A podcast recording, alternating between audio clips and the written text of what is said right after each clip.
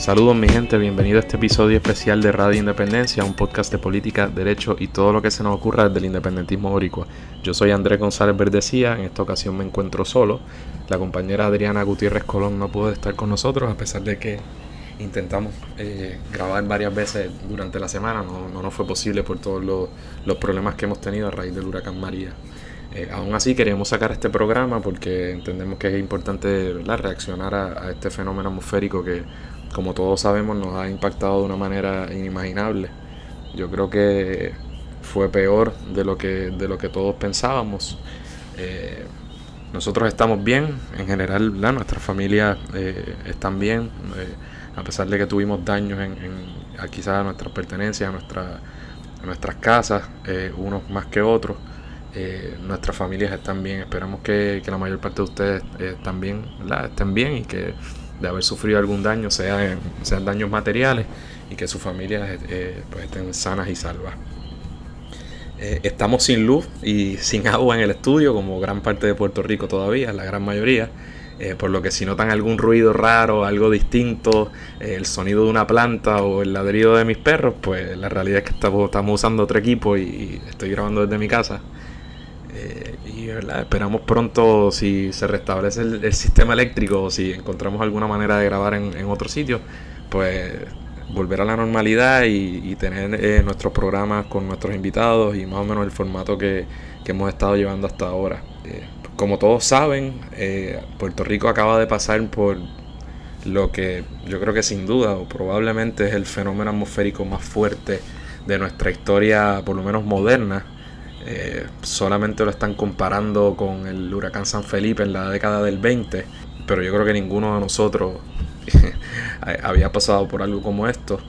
Aunque gran parte del país estaba ya esperando que, estuviéramos mucho tiempo sin luz y sin agua por muchas razones, por lo que vivimos dos semanas antes en Irma, porque sabemos cuál es el estado de la infraestructura eléctrica en el país y además porque era un huracán muy fuerte. Eh, yo creo que nadie o muy pocas personas esperaban que estuviéramos totalmente incomunicados por tanto tiempo.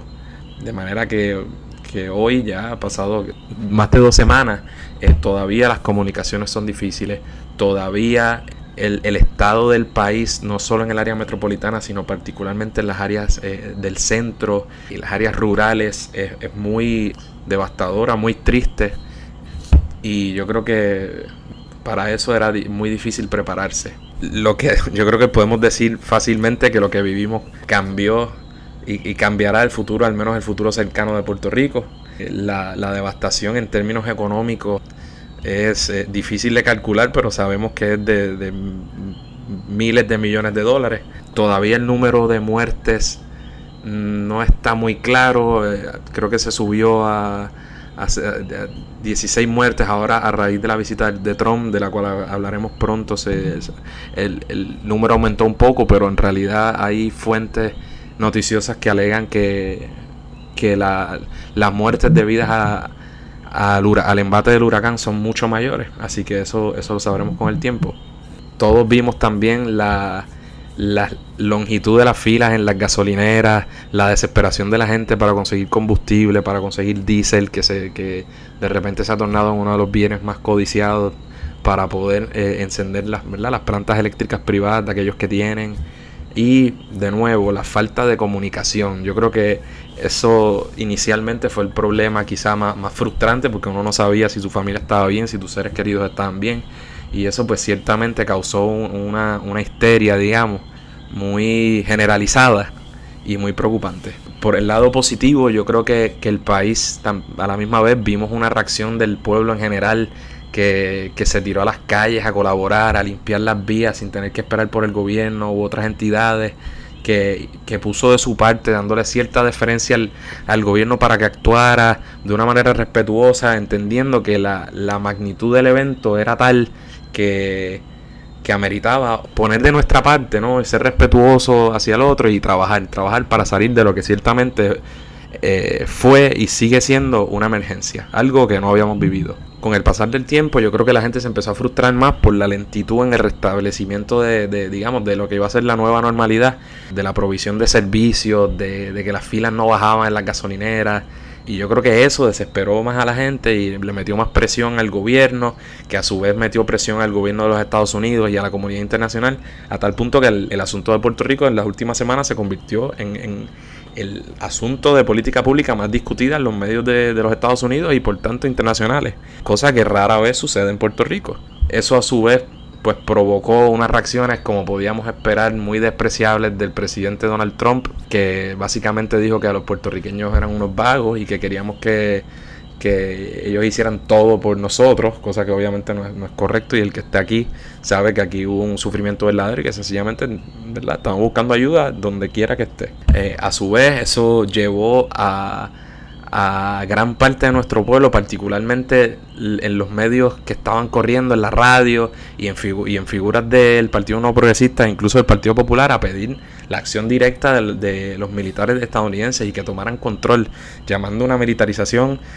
A su vez se estableció un toque de queda que, si bien puede ser necesario dentro de las circunstancias, ciertamente se hizo de una manera con muy poca oposición eh, y, y se y además eh, permaneció en vigor eh, por mucho tiempo, solo ahora ha comenzado a flexibilizarse. Igualmente sucedió con eh, la ley seca, que de nuevo se pudo entender durante el evento, pero se extendió por mucho tiempo y no fue hasta que la gente y en especial los comercios empezaron a ejercer presión que hubo cierta flexibilización hasta que al fin y al cabo se, quitó. Esta tragedia humana también vio una flexibilización de la ley de cabotaje, cuando el presidente de los Estados Unidos básicamente la hizo inaplicable por un término de 10 días. Y esto es importante porque la ley de cabotaje básicamente ha sido uno de los puntos históricos del independentismo que, ¿verdad? Al, denunciar que eso es pues una manifestación más del colonialismo en Puerto Rico, al exigir que los barcos que entren aquí eh, vengan, ¿verdad? Tengan bandera americana y sean de la Marina Mercante de los Estados Unidos, que por muchas razones es la más cara del mundo y eso eh, nos ha impedido, nos ha perjudicado siempre económicamente y en esta ocasión eh, impidió y retrasó la llegada de ayuda humanitaria de muchos otros países o que pudo haber llegado y todo por una ley federal que aplica en Puerto Rico. el hecho de que hasta Donald Trump haya tenido y el gobierno republicano de Donald Trump haya tenido que aceptar esa realidad es evidencia de que esa ley debería irse y que no debería aplicar en Puerto Rico. A su vez, vimos una actitud del gobierno que, si bien al principio se le dio deferencia y mucha gente decía que estaban actuando bien dentro de las circunstancias, de repente parecía lenta, desorganizada y, más importante aún, en mi opinión, totalmente sumisa ante el gobierno de los Estados Unidos para, evidentemente, para que no se perjudicar a cualquier oportunidad de recibir eh, algún dinero federal para lidiar con esta situación. Entonces es una actitud totalmente colonialista y bochornosa cuando básicamente el gobierno federal para las cosas que le conviene se arroga la facultad de hacer con Puerto Rico lo que quiera como un, ¿verdad? como el territorio no incorporado que, somos o, como nos tratan eh, a tal punto que pueden aprobar promesas y pueden imponer una junta de control fiscal compuesta por siete personas impuestas por ellos y hacer con Puerto Rico lo que les plazca. Sin embargo, a la hora de colaborar y ayudar en un asunto, una catástrofe humanitaria que vivió su territorio, entonces nos tratan como lo que somos legalmente, que son ciudadanos de, segunda categoría. O sea que, y el gobierno de Puerto Rico, en lugar de exigir lo que le corresponde, que ¿verdad? Dentro, ya que estamos formalmente dentro de ese esquema, pues adoptó una actitud totalmente servil ante lo que fueron ataques directos del presidente de los Estados Unidos. Eso tuvo su punto más obvio cuando el presidente Donald Trump viene a Puerto Rico y aquí le dicen la cara al gobierno, el, eh, gobierno electo de Puerto Rico y a los puertorriqueños que, que debíamos estar orgullosos porque eh, solo murió, habían muerto 16 personas, no con una catástrofe real como Katrina, como si nosotros aquí estuviéramos vacilando y no estuviéramos sufriendo y gran parte de nuestro pueblo no estuviera sufriendo grandemente. Los embates de lo que a todas luces es una catástrofe. Además de eso, eh, salieron las imágenes de las portadas de los periódicos principales de él tirando rollos de papel al público como si esto fuera un juego y a su vez haciendo unas expresiones totalmente desacertadas y bochornosas de que nosotros, que él lamentaba decirnos que le descuadramos el presupuesto, o sea, que ayudar a, gente que, o como dirían los anexionistas, a los eh, ciudadanos americanos residentes de Puerto Rico, pues es un, mero inconveniente con el que ahora tiene que lidiar en su presupuesto. Lo que nos deja ver es que la, la respuesta federal, que ya ha sido lenta, pues probablemente no va a ser lo que esperarían eh, la mayoría de los puertorriqueños. Y sobre este asunto es importante recalcar algo, eh, y es que Donald Trump a veces lo tratamos como un niño pequeño, como un tonto, como, ah, es que eso es Donald Trump. Pero no podemos olvidar que él no solo fue elegido por el pueblo norteamericano y a sabiendas de lo que era, porque aquí nadie fue engañado lo que diga este señor representa la postura oficial del gobierno federal de los Estados Unidos eh, en cuanto a Puerto Rico. Y ciertamente aquellas personas que, que aboguen y que digan que una y otra vez que, creen en la igualdad y que la igualdad y que la estadidad está a la vuelta de la esquina, pues yo creo que esto debe ser un momento de iluminación eh, sobre cuál es el trato y la percepción del gobierno federal de los Estados Unidos hacia Puerto Rico. Por tanto, yo creo que la respuesta del gobierno yo creo que debía de ser la de total repudio y decírselo en la cara y sacar eh, cara por los puertorriqueños. Eh, porque la responsabilidad del gobierno de los Estados Unidos de ayudarnos debería provenir, en primero, porque, porque tienen la soberanía formal sobre lo que sucede en Puerto Rico y por tanto deberían tener también obviamente la responsabilidad. Pero además de eso porque somos seres humanos, no porque seamos fellow Americans, sino porque somos seres humanos y somos un pueblo vecino y un país poderoso como los Estados Unidos y todos los países que tengan la capacidad de hacerlo deberían colaborar porque estamos hablando de cosas humanitarias y, yo creo que es un punto que no podemos olvidar. Entonces, yo creo que lo que nos espera es muy difícil, todos sabemos que es muy difícil, ya Puerto Rico estaba en una situación económica eh, sin precedentes, con una, un déficit presupuestario de, de que rondaban los 7 mil millones de dólares, una, una deuda eh, que sobrepasaba los 72 billones, es decir, los 72 mil millones de dólares. Eh, si algo positivo ha dicho Donald Trump ahora es que, dijo que los acreedores de Puerto Rico debían olvidarse de esa deuda, así que vamos a ver qué pasa ahí. Y ahora esto se une, ¿verdad? Toda la situación que, acabo de escribir, pero yo creo que no hay de otra que echar para adelante, unirnos. Eh, la gente reconoce que es una situación difícil, pero aquellas personas que, que estén en una posición quizá más favorable y yo, ¿verdad? Me incluyo, pues yo creo que tenemos la responsabilidad de echar este país para adelante y aunar esfuerzos con todo aquel que desee, eh, puertorriqueño, americano, extranjero de cualquier otro país o, ¿verdad? o de cualquier galaxia, aquella persona que quiera contribuir al bienestar de Puerto Rico y que pueda, pues tiene, en mi opinión, la responsabilidad de hacerlo. Ciertamente habrá personas que por, que por condiciones de pobreza o porque tienen algún familiar eh, pequeño, mayor o por las razones que sea, se, probablemente ahora se verán forzados a abandonar el país y eso no es un pecado, es una realidad.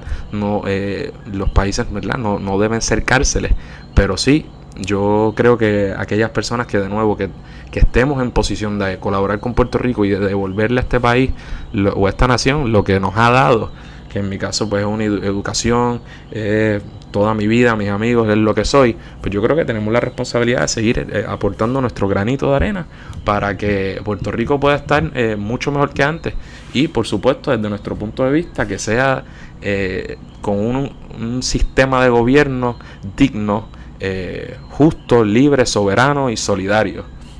Y estoy seguro de que, de que eso en, más temprano que tarde va a suceder. Entonces, ¿qué vamos a hacer nosotros? Pues nosotros en Radio Independencia estamos tratando de, establecer iniciativas para la recaudación de fondos que puedan ser destinados a ayudar a, los damnificados del huracán María. Y eso pues lo, estamos trabajando poco a poco.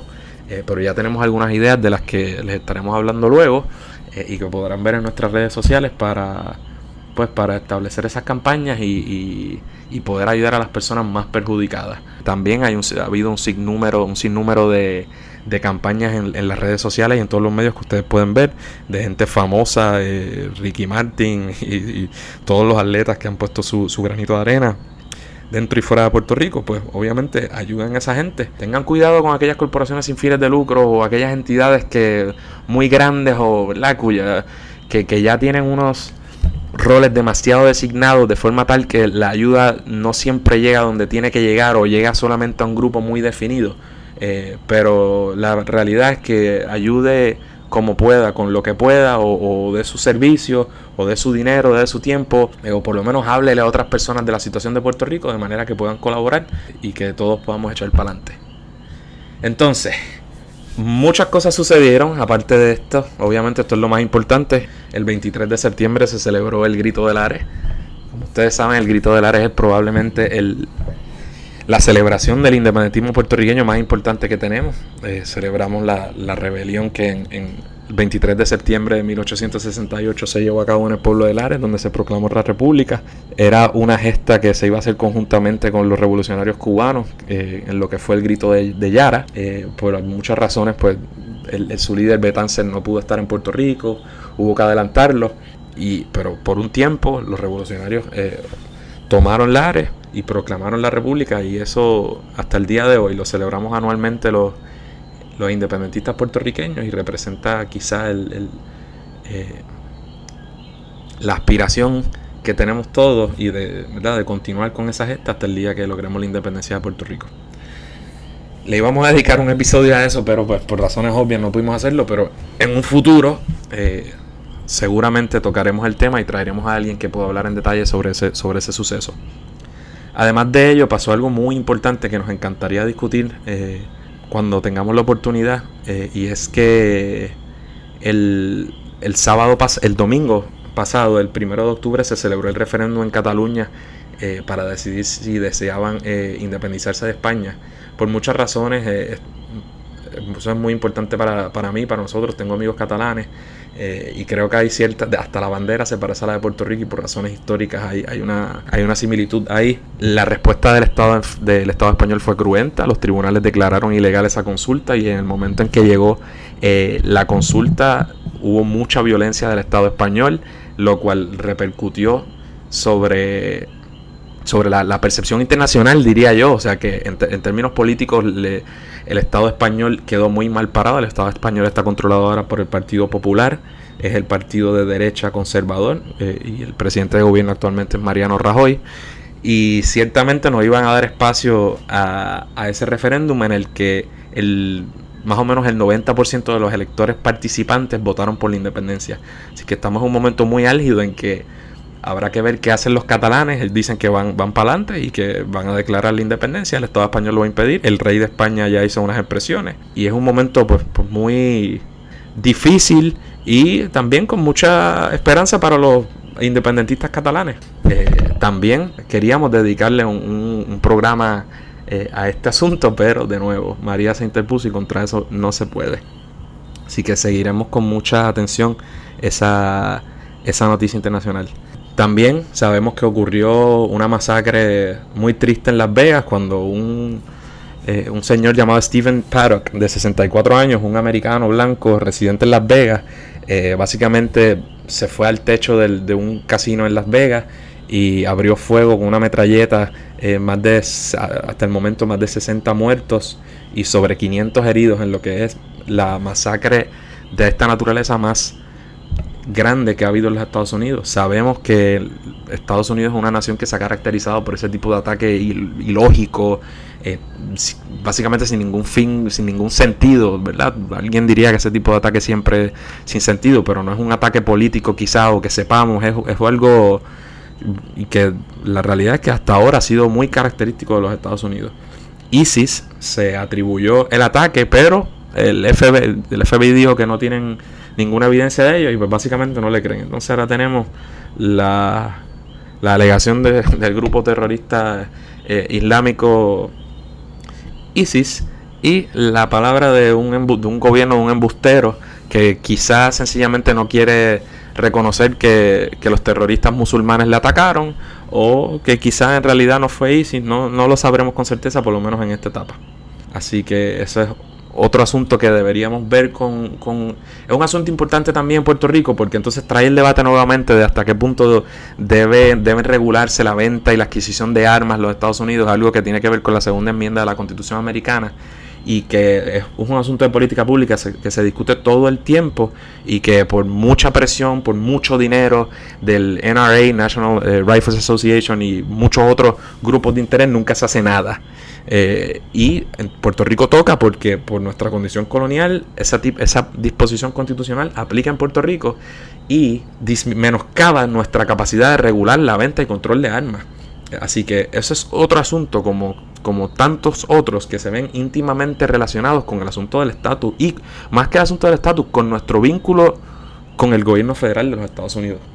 Eh, porque de ser Estado aplicaría igualmente. Así que esa es de nuevo otra cosa que de querer cambiarla hay una sola vía y es la soberanía nacional de Puerto Rico y la independencia. Y por último, algo quizás menos importante, yo cumplí año el 25 de septiembre, así que eh, otra, otra vez paso un, cumpleaños oscura, no es el primero, siempre los huracanes grandes pasan para esta fecha. Eh, es un cumpleaños que probablemente nunca olvidaré por el contexto y porque es el primer cumpleaños en que tengo a mi hija. Pero nada, celebramos después cuando se pueda y cuando Puerto Rico eche para adelante y pasemos al menos un poco esta etapa tan, tan penosa y este desastre que acabamos de pasar.